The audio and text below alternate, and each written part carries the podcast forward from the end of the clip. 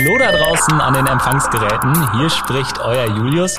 Wir sind wieder mit einer Podcast-Folge und auch mit einer neuen Podcast-Staffel am Start. Und zwar startet die dritte Staffel in unseren IT ist alles Podcast.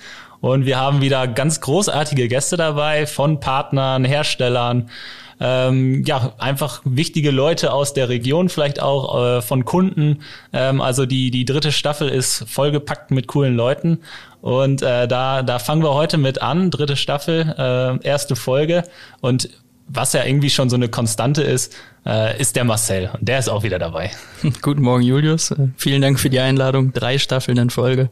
Äh, genau, ich gebe wieder meinen Senf dazu, meinen technischen Senf. Und ähm, Julius hatte schon gesagt, wir haben ein paar nette Gäste eingeladen. Also bleibt auf dem Laufenden. Es kommen spannende Themen und äh, wenn ihr Themenwünsche habt, ich sag's nochmal, es gibt immer noch diese E-Mail-Adresse podcast@pco-online. E-Mail-Adresse bei äh, genau. PCO. Und schickt uns gerne eure makroverseuchten Anhänge. so wie gesagt, ähm, einfach in die Liste per Makro Themenwünsche. Wir filtern die dann raus. Genau so ist es. Danke Marcel. Wir wurden noch nicht abgesetzt und äh, vielleicht in dem in dem Zuge direkt zu unserem heut, heutigen Gast. Ähm, herzlich willkommen, Yvonne. Danke. Guten Morgen. Guten Morgen. Ja, wir, wir nehmen heute mal relativ früh auf und wir haben auch ein neues Setting, muss man auch dazu sagen. Aber ähm, ja, dazu vielleicht äh, noch mal mehr. Gibt es vielleicht auch mal das eine oder andere Bild von uns. Ähm, ja, wir haben heute Yvonne dabei äh, vom äh, von unserem Partner Hornet Security. Ähm, wir sind, ja, ich glaube, man kann sagen seit 2019 ungefähr äh, Hornet Security Partner geworden äh, und das war ein ja ein Start in eine sehr gute und erfolgreiche Zusammenarbeit und da äh, wollten wir natürlich auch mal mit äh, den wichtigen Leuten bei Hornet Security auch noch mal sprechen und die hier in unsere äh, illustre Runde einladen. Äh, wir sind ja wirklich sehr erfolgreich zusammen, äh, sind dieses Jahr ähm, auch Excellence-Partner geworden, äh, was glaube ich auch nicht ähm, ja so so ganz normal ist. Und ähm, in dem Zuge haben wir uns gedacht, holen wir uns mal Yvonne äh, mit dazu und äh, gucken mal, welche welche Themen wir vielleicht ähm, so ein bisschen mal zusammen besprechen können. Und da würden wir dich natürlich einfach bitten, Yvonne, stell dich doch mal vor, ähm, wer bist du? Erstmal herzlichen Glückwunsch zur Exzellenzpartnerschaft. Das schafft wirklich nicht jeder. Das ist ein sehr exklusiver Kreis und damit habt ihr natürlich auch einige Vorteile als Partner. Vielen Dank. Ähm, ja, äh, zu mir. Ich bin bei Hornet Security Head of Product Management, jetzt schon seit fünf Jahren, habe ursprünglich als Personal Assistant des Geschäftsführers angefangen, habe da im Prinzip alle Bereiche, insbesondere in der Technik, kennengelernt und ähm, komme ganz ursprünglich aus der Forschung. Also ich habe im Bereich ähm, Sicherheit in verteilten Systemen geforscht an der Leibniz-Uni Hannover zusammen mit der Uni Augsburg in der DFG-Forschergruppe OC Trust und bin quasi komplett über diesen theoretischen Bereich reingekommen, habe dann einen Crashkurs im Business von unserem Geschäftsführer bekommen und dann habe ich immer mehr Verantwortung im Unternehmen übernommen und bin jetzt im Prinzip für ganz, ganz viele organisatorische Themen im technischen Bereich verantwortlich. Produktmanagement ist bei uns tatsächlich eher technisch orientiert als äh, marketing-vertrieblich orientiert. Und deswegen ja, bin ich da relativ stark in der Technik involviert und das ist auch einfach das, wofür ich brenne, wo ich Spaß dran habe. Ja, sehr gut, Dankeschön. Das, das klingt ja nach einem normalen Werdegang bei der PCO. Aber ich finde es auf jeden Fall, äh, finde es auf jeden Fall gut, dass äh, ja du diesen diesen Weg dann vielleicht auch gefunden hast, weil du hast ja schon sehr stark technisch basiert auch jetzt sage ich mal an der an der Uni gearbeitet und Informatik studiert und unter anderem auch einen, äh, einen Doktortitel eingeheimst. Ja, genau. Das ist also ja schon tatsächlich ähm, im Bereich ähm, äh, agentenbasierte Systeme geforscht. Ich habe im Prinzip geschaut, wie kann ich ähm, Systeme so entwerfen, dass sie selbstständig herausfinden, mit welchen anderen Systemen können sie gut zusammenarbeiten, Vertrauen aufbauen und mit welchen Systemen sollte man lieber nicht ähm, zusammenarbeiten. Also es gibt jetzt inzwischen diesen Zero Trust Ansatz, das geht so ein bisschen in die Richtung und ähm, das war damals halt total totale Grundlagenforschung und äh, ist immer noch ein spannender Bereich, ist immer noch was, was ich privat zum Spaß weiterverfolge, aber ist auch was, was wir durchaus ähm, hier manchmal konzeptionell gebrauchen können. Also es ist, hat richtig Spaß gemacht, war aber nicht nur zum Spaß, sondern da habe ich auch tatsächlich inhaltlich was von. Sehr gut. Also halten wir mal fest, äh, der, der Zero Trust Ansatz, der ist von dir. Ähm, das, nee. das, das, das, nehmen wir mal schon mal mit auf. Ähm, und, schön wär's. Und, schön wär's, ja. Also da stützen sich ja im Moment wirklich äh, auch sehr, sehr viele drauf, was ja auch Sinn macht, gerade äh, durch pandemiebedingtes Homeoffice. Äh, überall sind die Leute äh, unterwegs und ja, nur ein einfacher VPN ist vielleicht nicht mehr das, äh, an Sicherheit, was es mal vielleicht auch war, sondern es geht darum, ja wirklich, ja, Zero Trust. Erstmal ist äh, jedes Gerät, jeder Login versucht, äh, vielleicht gar nicht ähm, ja, vertrauenswürdig und das in dem Sinne so zu überprüfen. Also ist auf jeden Fall ein, äh, ein spannendes Feld, worauf sich ja auch immer mehr stürzen und äh, das finde ich gut, dass du da äh, die ersten Ansätze geliefert hast für alle Hersteller. genau. Ganz unbescheiden. Ganz, ganz unbescheiden, genau. Ja, heute wollen wir uns mal ähm, so ein bisschen, Marcel hat es genannt, das kleine Einmaleins äh, der Security widmen äh, E-Mail-Security da natürlich als besondere, besonders wichtiges ähm, ja, äh, Schutzmechanismus am Ende. Und ähm, wir haben, wir hören ja immer wieder, E-Mail-Security ist Einfallsvektor Nummer eins. Ähm, da passiert das meiste drüber. Und da ist natürlich die erste Frage, äh, die ich erstmal an dich habe, Yvonne, warum ist das eigentlich so? Ja, das hat einige Gründe. Ähm, als Angreifer habe ich sehr, sehr leicht, eine E-Mail-Adresse zu identifizieren. Ich kann die raten, das ist entweder Nachname oder Vorname oder Vorname Punkt Nachname oder irgendwas, irgendeine Kombination. Das mhm. heißt, ich kann das einfach brute forcen, kann auch eine Wörterbuchattacke machen und einfach mal schauen, äh, wer so alles im Unternehmen äh, existiert. Ich muss mich mhm. als Angreifer nicht authentifizieren. Ich kann ganz, ganz günstig massenhaft versenden und ich kann solche E-Mails auch personalisieren. Also Vorname, Nachname als Parameter rein und schon sieht das total persönlich aus.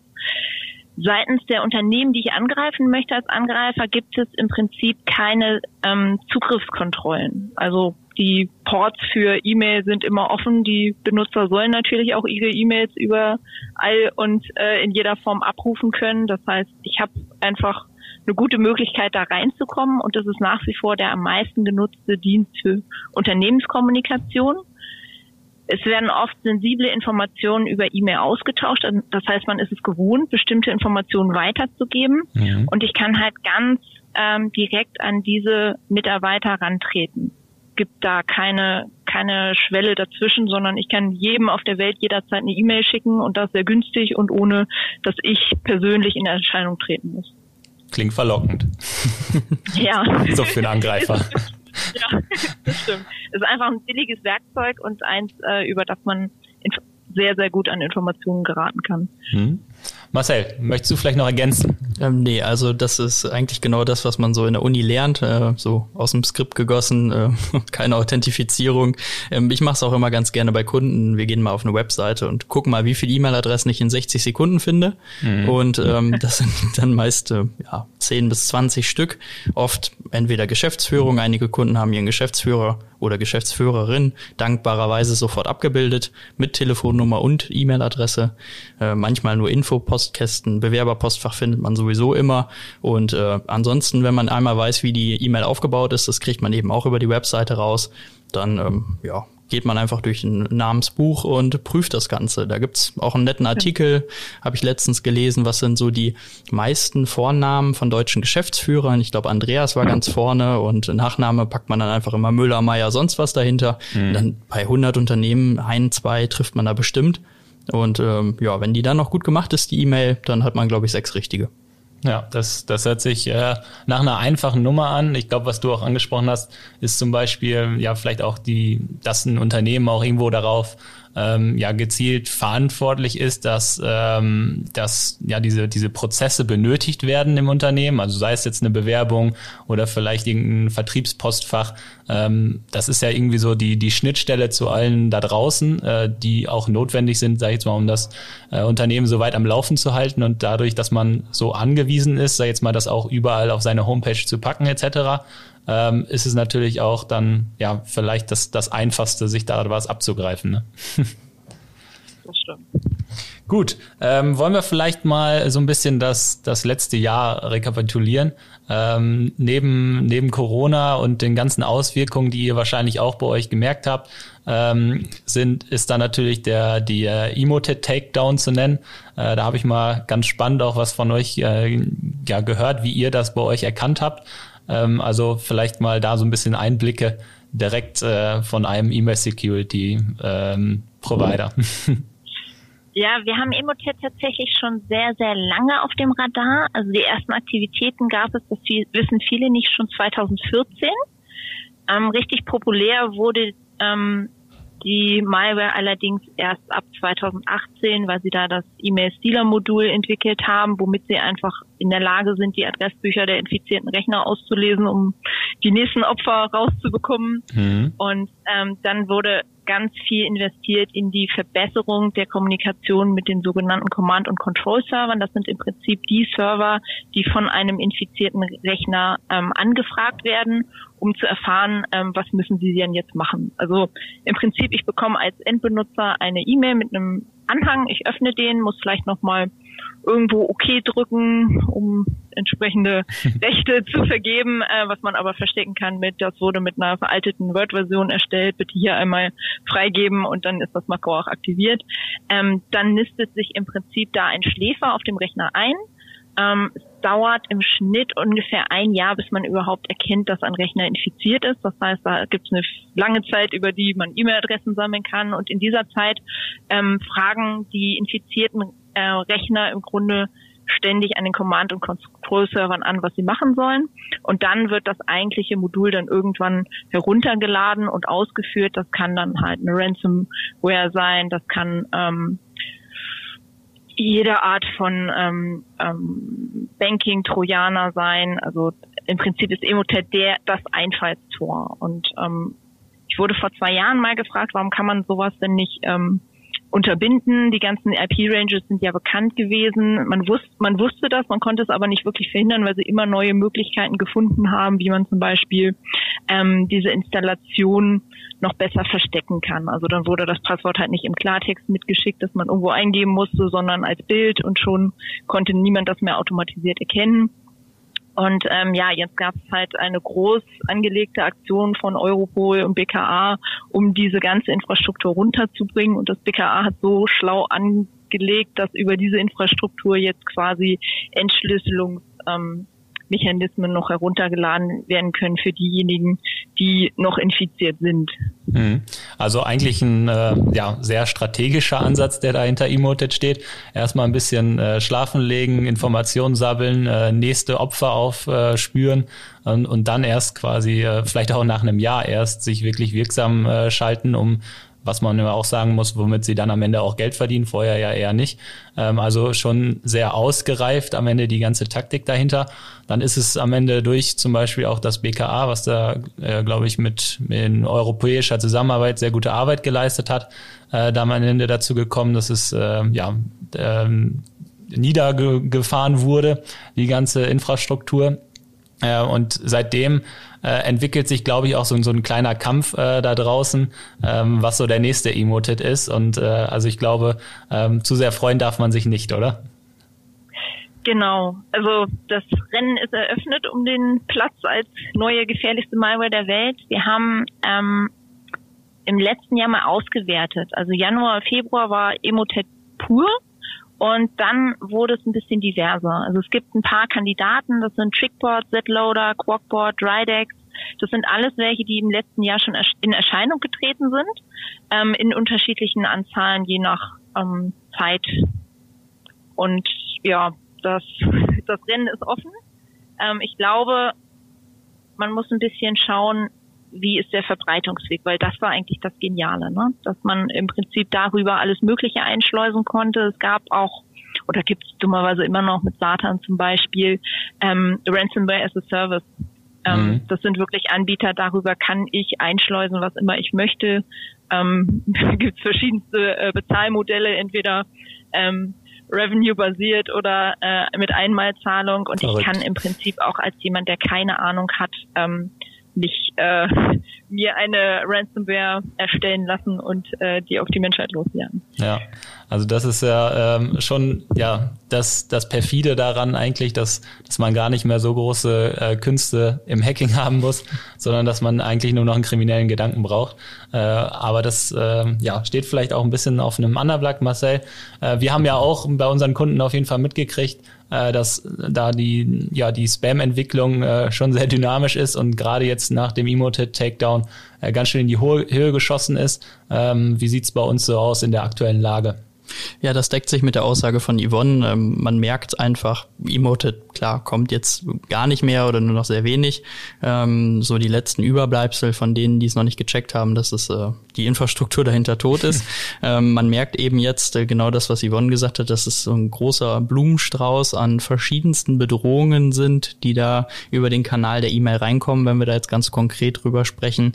Und wir sehen einfach, dass im Moment äh, die mittelständischen Kunden, die wir betreuen, sehr, sehr viel angegriffen werden. Also sogar noch, noch mehr als vorher gefühlt. Ähm, also wenn man mal so ein Beispiel nimmt, ähm, so 500 Mitarbeiter im Mittelstand, ähm, da fischen wir am Tag ungefähr 30 bis 70 E-Mails raus, die über Sandboxing und Co. gefunden wurden. Und da sind nicht mal die dabei, die ja klassische Virensignaturen erkannt hätten, sondern alles das, was darüber hinausgeht. Und äh, davon ist natürlich jede einzelne Mail, die durchgehen würde, schon eine zu viel. Und ähm, das ist im Moment so eine so eine Lage, so ein heißer Monat. Äh, das zieht sich jetzt weiter. Und das perfide daran ist, dass es eben ganz, ganz viele verschiedene ähm, Bedrohungen sind, mal per URL, mal mit Makros, ähm, mal dies, mal jenes. Ähm, und alles dahinter ist immer wieder eine andere Infrastruktur, immer wieder eine anderes Vorgehen, mal mit einer Verschlüsselung, mal nur Phishing.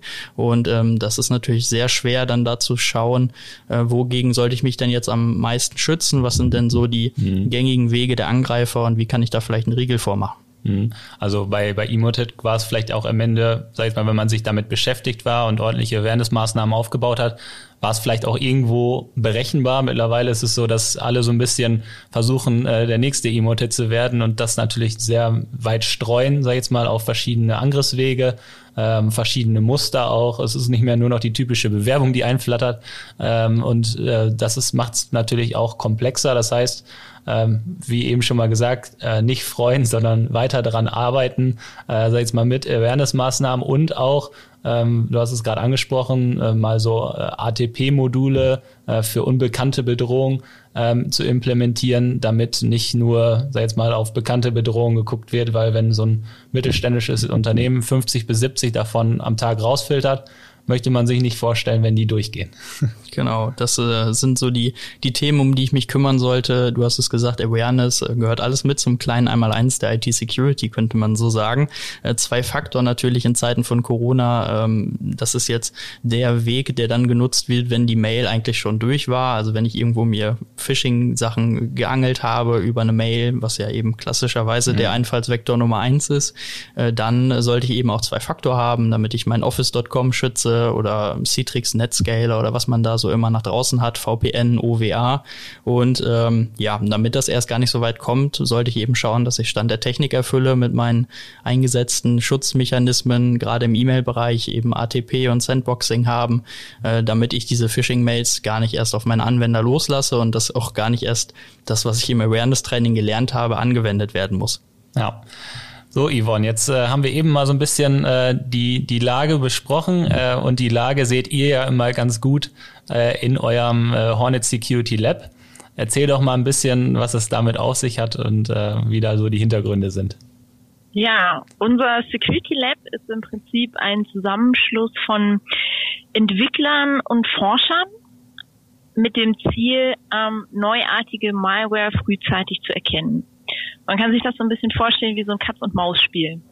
Also der, der Angreifer kommt auf eine super Idee, das müssen wir mit der ersten Mail fangen und nicht erst mit der zehnten oder so. Mhm.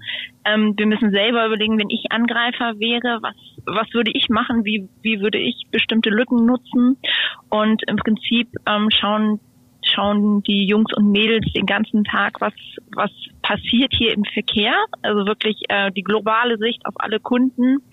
Ähm, was ähm, passiert hier? Was kann man ähm, für Anomalien erkennen, ähm, teilweise automatisiert mit entsprechenden AI Machine Learning Mechanismen. Teilweise analysieren wir aber auch wirklich einzelne besondere Fälle manuell, berichten auch mal darüber und schauen einfach, ähm, was kann der Endbenutzer damit damit anfangen mit den Informationen, wie kann man da Maßnahmen ableiten.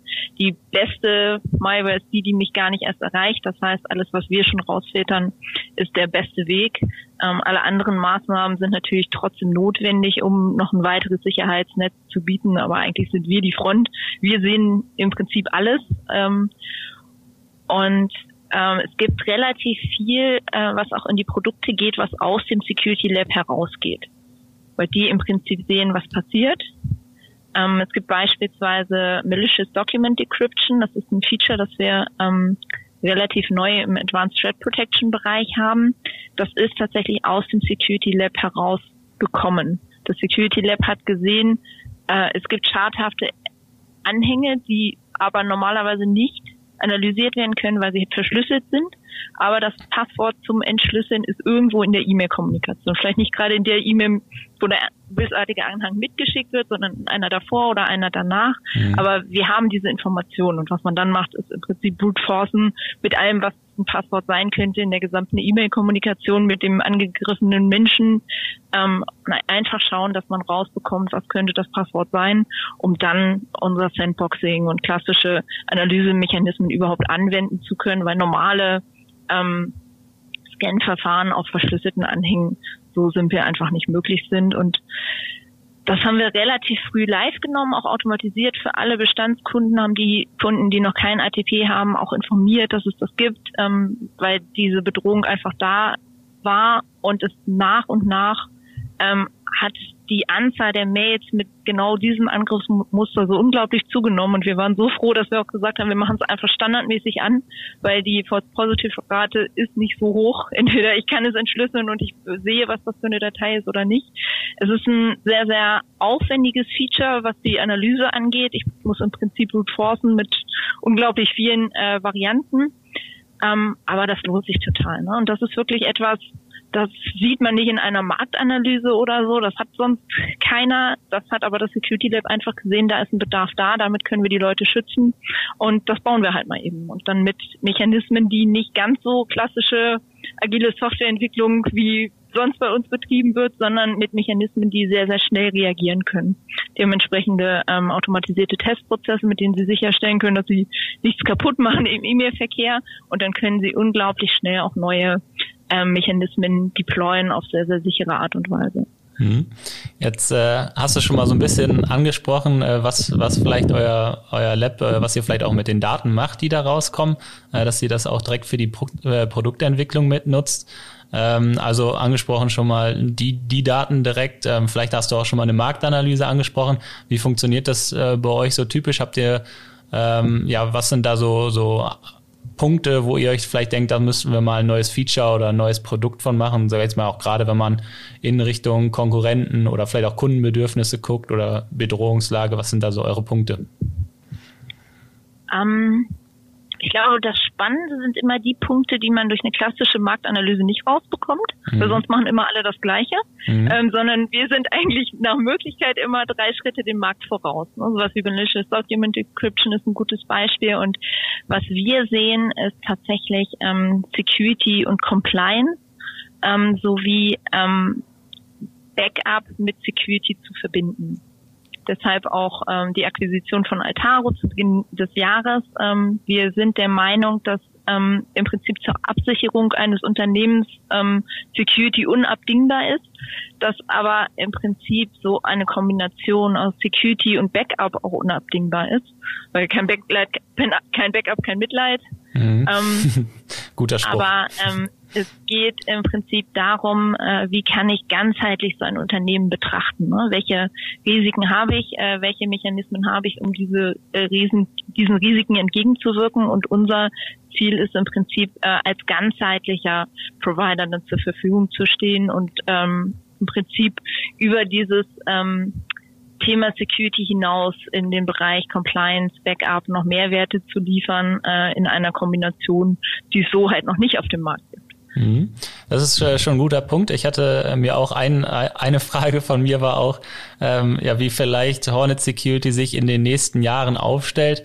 Ähm, gerade natürlich ähm, vor dem äh, Hintergrund der Akquisition äh, von, von Altaro ähm, ob man immer ein bisschen mehr in die Richtung geht, dass man vielleicht auch sich ein bisschen aus dieser Nische E-Mail-Security irgendwann mal rauswagt, äh, sage ich jetzt mal, und ein ganzheitlicher IT-Security-Anbieter wird, auch in Richtung, ja, ich nenne es jetzt einfach mal Endpoint etc. Oder ob man schon, ja, sag ich mal, zumindest irgendwo äh, in, in der ähm, E-Mail-Security-Welt bleibt und vielleicht auch die Backup-Schiene mit dazu nimmt, weil man im Bereich ähm, ja, M365 vielleicht so, so stark vertreten ist mittlerweile. Also was da einfach so ähm, die Ideen sind vielleicht. Ja, tatsächlich alles. äh, ja, einerseits E-Mail Security weiterhin, äh, Backup zusätzlich. Ähm, Microsoft 365 ist natürlich unser Steckenpferd, weil wir da Mechanismen haben, womit wir unglaublich schnell Kunden onboarden können, total unaufwendig für die Kunden und auch für die Partner. Mhm. Ähm, und wir wollen im Prinzip das alles kombinieren mit entsprechenden Suites, ähnlich wie wir es auch mit den Total Protection Suites schon gemacht haben, dass wir sagen, wir haben so bestimmte ähm, Profile, ähm, die unglaublich viele Kunden betreffen.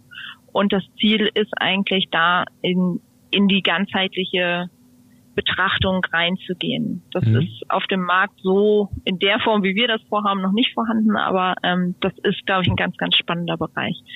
Ähm, sonst habe ich irgendwann so einen Blumenstrauß an Anbietern für jeden einzelnen Bereich. Ähm, und unser Ziel ist im Prinzip Produkte zu bauen, mit denen, mit denen ganz, ganz viel mit einem Anbieter erschlagen wird und wo wir einfach auch Synergien nutzen können. Ne? Wenn, wenn wir schon Backup machen, warum suchen wir im Backup nicht, ob da nicht schon Malware auf den Rechnern ist? Ne? Mhm. Endpoint ähm, auf jeden Fall können wir auch. Ähm, also es gibt unglaublich viele Sache, die, Sachen, die wir einfach mit vereinten Kräften noch schneller angehen können. Die äh, Ideen äh, gehen uns nie aus. es ist immer die Frage der Ressourcen und dadurch, dadurch können wir einfach jetzt auch viel viel mehr noch äh, gleichzeitig machen und das ist natürlich wahnsinnig cool. Mhm. Ja, es geht ja natürlich auch immer mehr, sag ich mal, bei, bei allen Partnern oder Herstellern eigentlich in der IT-Security darum, zu konsolidieren, dem Kunden es einfacher zu machen, die Lösung miteinander sprechen zu lassen. Ähm, und also ich finde das auf jeden Fall ein spann spannender Weg, den ihr da vor euch habt, weil ihr kommt ja schon so aus einer zentralen Nische. Natürlich kann man das immer sehr schnell dann vielleicht auch auf andere Themen übertragen. Ich glaube, ähm, viele Endpoint Security Hersteller da draußen wären froh, wenn sie äh, eure Pattern und eure äh, Security äh, hätten. Ähm, also ich glaube, ähm, das ist ein, ein spannender Weg auf, einem, auf jeden Fall. Vielleicht nochmal ähm, zu, dem, zu dem Lab zurück. Ähm, die Daten, die ihr da habt, äh, kommen die quasi dann aus ja, all den Kunden, die Hornet Security im Einsatz haben oder ist das noch globaler zu sehen, ähm, wo diese Daten, die ihr dann analysiert? Ja, es ist eine Mischung aus ähm, tatsächlich globalem Kundentraffic, der entsprechend anonymisiert, ähm, aggregiert und analysiert wird. Ähm, mhm. Wir haben da ein riesiges Big Data Cluster aufgebaut, mit dem wir einfach Möglichkeiten haben, auch ähm, Zusammenhänge zwischen verschiedenen Meta-Informationen zu sehen. Und andererseits haben wir ähm, relativ viele Mechanismen, ähm, über Honeypots oder ähnliches einfach noch an Traffic zu kommen. Das mhm. heißt, wir lassen uns auch ganz gern mal zuspammen und ähm, äh, angreifen. Äh, natürlich nicht in unseren klassischen Rechenzentren, sondern dafür gibt es extra Infrastrukturen, die dafür ausgelegt sind. Dass, aus, aus dem Ring kommt man nicht raus sozusagen. Ähm, und die ähm, diese Honeypots sind eigentlich dafür da, dass wir selber sehen, was gibt's noch für Angriffe, die vielleicht gar nicht ähm, in unserem Kundentraffic aktuell zu sehen sind, aber einfach neue Mechanismen und da einfach ja immer einen Schritt voraus zu sein im Grunde. Mhm. Okay, Marcel, erklär mal kurz Honeypots. ja. Für alle Zuhörer da draußen. Genau, also das sind halt äh, Server, die ich mir irgendwo im Netz platziere, meist nicht wirklich gepatcht. Jetzt im E-Mail-Bereich einfach irgendwelche Domains, äh, wo man dann eine ganz groß Analyse hinter betreibt. Da lässt man sich, wie Yvonne schon sagt, zuspammen. Ich habe auch so eine E-Mail-Adresse, wo der ganze Müll ankommt, damit ich dann bei LinkedIn auch mal ein paar Beispiele posten kann. Und äh, so läuft das einfach. Äh, man hofft dann darauf, auch mal paar Samples zu bekommen, die man vielleicht in so einem Kundentraffic noch nicht hat und äh, kann die dann mit zur Analyse nutzen. Ähm, es gibt auch ganz klassisch oft mal irgendwo Gateways, die draußen äh, stehen, äh, die dann Standardpasswort haben, damit sie dann über Shodan gefunden werden, über diese IoT-Suchmaschine. Mhm. Und ähm, was die Angreifer dann nicht wissen, die denken, geil, ich habe da jetzt wirklich eine Windturbine von GE oder von Siemens oder so, die sie dann da ausschalten, irgendwelche Script-Kiddies vielleicht auch, aber eigentlich ist das nur eine ja, virtualisierte äh, Turbine, könnte man sagen, und da wird einfach alles mitgelockt, was getan wird. Und wenn die dann ihre neuen Exploits dort ausprobieren, dann ist es blöd, weil dann wissen die Security Researcher nämlich, wie das Ganze genutzt wird und können dann dagegen Maßnahmen für bauen. Ja, Dankeschön. Ähm, vielleicht äh, die, die Zeit ist schon sehr fortgeschritten. Wir machen vielleicht noch mal äh, zwei Themen, die ich glaube ich auch ganz wichtig finde. Einmal hast du gerade schon mal das Thema äh, Compliance angesprochen, was glaube ich bei euch auch sehr wichtig ist, diese Kombination aus Security und Compliance ähm, in, in einem Dashboard, in einer Lösung. Vielleicht kannst du da noch mal ein bisschen was äh, zu erzählen, weil das ist ja schon was, was euch sehr stark auszeichnet als deutschen Hersteller in deutschen Rechenzentren alles entsprechend zertifiziert, was euch ja dann zum Beispiel auch von äh, Microsoft einfach abhebt. Genau, ja, deutscher Hersteller, drei deutsche Rechenzentren, voll redundant natürlich. Ähm, Nicht so wie das, was jetzt gerade in äh, Belgien oder wo war es abgefackelt Frankreich, oder Frankreich. O OVH in Straßburg. Also das ist ein bisschen was anderes mit Redundanz bei euch. Ich, ich habe mir das mal angeguckt, das äh, war nicht schön. Also wenn man so ein Rechenzentrum brennen sieht, da, ja, da blutet einem das Herz. auch ein bisschen schlecht, äh, aber äh, wir haben tatsächlich auch geguckt, äh, was wäre, wenn uns das passieren würde. Ähm, kann ich Entwarnung geben. Äh, unsere Services würden weiterlaufen, auch wenn anderthalb abbrennen. Äh, das ist echt ganz cool. ähm, ja, ich glaube, uns zeichnet aus, dass wir natürlich ähm, die deutsche Gesetzeslage sehr, sehr gut kennen, weil wir selber davon betroffen sind, mhm. dass wir die Produkte von Anfang an so designen, dass sie auf dem deutschen Markt äh, zu 110 Prozent funktionieren, ähm, dass wir ähm, im Prinzip mit unserem eigenen Datenschutzbeauftragten vor Entwicklung der Services schon sprechen ähm, und schauen, dass das halt alles konform ist und dass wir auch sehr, sehr viele Einstellmöglichkeiten haben. Also je nach Unternehmen gibt es ja dann bestimmte Richtlinien, die abgebildet werden müssen. Und da hat man bei uns ähm, grundsätzlich in den Frontends immer sehr, sehr viel im Self-Service. Das heißt, der Kunde kann sich selber die Einstellung so machen, wie er das möchte.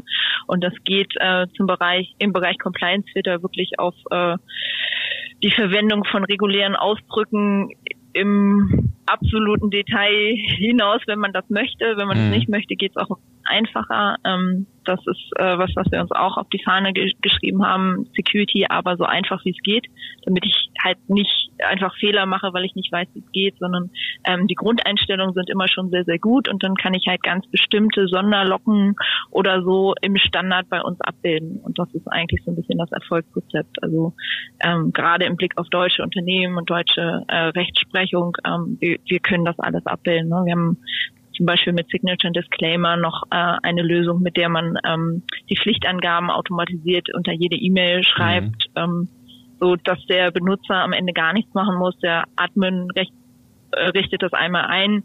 Marketing kann, wenn Sie möchten, dann noch ein paar Banner schalten oder ähnliches. Aber die Grundidee ist, ähm, Security und Compliance so einfach wie möglich zu gestalten. Einerseits für den Administrator und natürlich auch für den Endbenutzer, der noch Möglichkeit einfach gar nichts machen muss und bestmöglich geschützt ist. Da muss man sagen, also die Intuität bei euren äh, Lösungen sind definitiv gegeben. Also da fühle ich mich sogar als äh, nicht studierter Informatiker sehr wohl. Ähm, also das muss man auf jeden Fall sagen. Und was ich auch sehr faszinierend finde, wie du schon sagst, dass ihr das wirklich für den deutschen Markt sehr tiefgehend entwickelt bis hin zu GOBD-Konformität beim Vier-Augen-Prinzip, bei einem Audit. Also es ist schon sehr stark getrimmt, auch wirklich, ähm, ja, dann wirklich auf die Unternehmen, die äh, hier in der Umgebung einfach oder in Deutschland ansässig sind. Und das zeichnet euch definitiv, äh, denke ich, aus und hebt euch äh, ab von der ein oder anderen Lösung äh, da draußen von vielleicht riesigen Playern, die nicht so einen dedizierten Markt dann bespielen können. Ja, also das glaube ich auch. Ich glaube, jeder andere Player versucht, ähm, die Lösung für den entsprechenden Markt zurechtzubiegen. Mhm. Und bei uns ist es halt nativ, sind wir halt auf dem deutschen und europäischen Markt unterwegs. Und ähm, von daher ist das für uns halt ähm, ein Heimspiel und ähm, für unsere Kunden am einfachsten. Ja, vielleicht äh, die letzte Frage, äh, was nicht, vor allen Dingen wahrscheinlich Marcel als Techniker unter den Fingernägeln bringt, was das nächste äh, Feature ist, was die nächste Produktlösung ist, die da auf den Markt äh, von euch schwemmt, dass ihr uns schon mal so einen kleinen Ausblick auf eure Roadmap gibt. Ja, unsere Roadmap. Ähm, tatsächlich ähm, integrieren wir gerade die ähm, Backup-Produkte. Das heißt, ihr als äh, Hornet Security Partner könnt ähm, in wenigen Wochen äh, VM Backup verkaufen als Produkt. Ihr könnt ähm, in wenigen Monaten Office 365 Backup als Produkt verkaufen. Ähm, das schon mal. Nicht schlecht, aber da müssen wir noch mal in Klärung gehen. da müssen wir noch Vertriebler ausbilden, damit die das auch integrieren können. Oder so. Das kriegen wir hin. Das kriegen wir hin. Ähm, und dann geht es im Prinzip darum, äh, gemeinsam Produkte weiterzuentwickeln. Ähm, in den vorhandenen Produktbereichen gibt es auch einiges an Neuerungen. Ähm, es gibt ein Outlook-Add-in für Total Protection Kunden, wo wir im Prinzip äh, das Single Sign-On gegen Microsoft als äh, Identitätsprovider äh, machen und dann entsprechende Aktionen auf E-Mails ähm, durchführen können mit Mechanismen, ähm, die in einem klassischen Outlook Comet-In so nicht zur Verfügung stehen würden. Das ist heute Morgen schon live gegangen. ähm, es gibt äh, im Bereich äh, E-Mail-Verschlüsselung noch ein paar Neuerungen, die auch mehr in die, in die Richtung Self-Service gehen, die auch nochmal gerade für mittelständische Unternehmen, glaube ich, sehr, sehr spannend sind, weil man einfach so eine ähm, gewisse Kommunikationslücke ähm, äh, automatisiert decken kann und sicherstellen kann, dass wirklich jede E-Mail verschlüsselt wird äh, mit jedem Kommunikationspartner. Im Bereich ATP gibt es sehr, sehr spannende Sachen. Ähm, einerseits gehen wir in den Bereich ähm, äh, Data Loss Prevention und analysieren im Prinzip ähm, die Kommunikation nach bestimmten Patterns, ah, ähm, ah, cool. wo wir sagen, naja, diese Person war äh, war, war bisher nicht involviert oder diese Art von Dokument ähm, hast du bisher nicht nach außen geschickt, ist das wirklich das, was du möchtest? Ähm, es gibt allerdings auch in der Planung einige Dinge im Bereich ähm, ähm, ATP, ähm, kompromittierte Accounts entdecken. Mhm. Das heißt, wir erkennen Anomalien äh, in der Verwendung eines ähm, Accounts. Äh, wir erkennen, wenn gegebenenfalls äh, äh, Passwörter irgendwo im Darknet veröffentlicht wird und informieren die Kunden entsprechend. Ähm, das heißt, da gibt es nochmal einen Riesenberg. Im Bereich Spam and Malware Protection gibt es einiges an ähm, Automatisierung, ähm, die auch nochmal den Self-Service äh, einfacher machen. Wir haben wir haben eh schon äh, das ähm, E-Mail Authentication Modul letztes Jahr im August live genommen, wo man ganz, ganz detailliert einstellen kann, wie, wie man sich SPF, DKIM, DMARC Prüfungen vorstellt. Da gibt es auch noch ein paar Erweiterungen, die ähm, tatsächlich, äh, glaube ich, in der Granularität auf dem Markt sonst sehr, sehr schwer einstellbar sind. Aber es sind einfach Sachen, äh, das sehen wir im, im Kundentraffic, dass das ge, gewünscht wird und erfordert wird und dann machen wir das natürlich. Und ähm, im Bereich Webfilter wird es eine nächste Generation geben, ähm, wo wir im Prinzip ähm, zwei Mechanismen miteinander vereinen, so dass es für den Administrator extrem einfach wird, das einzurichten und womit man im Prinzip Betriebssystem unabhängig und ähm, auch unabhängig von ähm, bestimmten Einstellungen ähm, sicherstellen kann, dass ähm, 100% des Traffics abgesichert sind. Also auch sowas wie IoT-Geräte oder so werden automatisch mit abgesichert werden können. Das klingt auf jeden Fall nach einer spann äh, spannenden äh, Roadmap und vor allen Dingen auch nach äh, sehr viel, was ihr euch da auf die Fahne geschrieben habt. Also da sind wir mal sehr gespannt, äh, was die nächsten Monate oder vielleicht auch das ganze Jahr bringt, so viel wie das war. Ähm, also da ähm, ja, können wir uns wahrscheinlich auf einiges einstellen. Marcel, war was für dich dabei, äh, wo, wo du sagst, das hättest du auch gerne? Ja, also ich fand, das war jetzt eine klassische Roadmap für den April. Was macht ihr denn im Mai? Im Mai äh, bauen wir tatsächlich äh, noch etwas, äh, womit wir äh, äh, was ganz Neues auf den Markt bringen. Dann, dann sind wir mal, dann, dann lasse, dann halt uns mal auf dem Laufenden. Ähm, wir, wir wollten ja eh noch mal äh, einen zweiten Termin machen. Ähm, wir wollten ja eigentlich noch mal in euer Hornet Security Lab auch kommen und da eine Folge aufnehmen. Da lassen wir uns mal überraschen äh, und holen dich vielleicht auch noch mal mit dazu, äh, was vielleicht dann im Mai ansteht. ja, sehr gerne. Super. Dann äh, würde ich sagen, ich bedanke mich sehr äh, bei dir für, für die sehr nette Folge. Ähm, ich glaube, wir haben einige spannende Dinge geklärt, warum E-Mail Security wichtig ist, ähm, was sich vielleicht da draußen alles tut, äh, was ja auch sehr spannend ist und wo ihr euch weiterhin entwickelt. Und ähm, deshalb vielen Dank für die Folge. Hat uns sehr Danke viel Spaß gemacht. Ja, sehr gerne und wir hören uns bald wieder. Und Marcel, äh, du hast wie immer die letzten Worte. Ja, wunderbar. Vielen Dank für die nette Folge. Danke, Yvonne. Äh, wir haben da einigen Spaß dann mit unseren Kunden in den nächsten Monaten, wenn die neuen Module dazukommen und äh, der ein oder andere sich vielleicht überlegt, jetzt auch auf Stand der Technik zu setzen und Sandboxing einzuführen. Ja, und mit den Worten würde ich sagen, wir sind durch für heute. Ihr könnt die Geräte jetzt wieder abschalten. Macht's gut.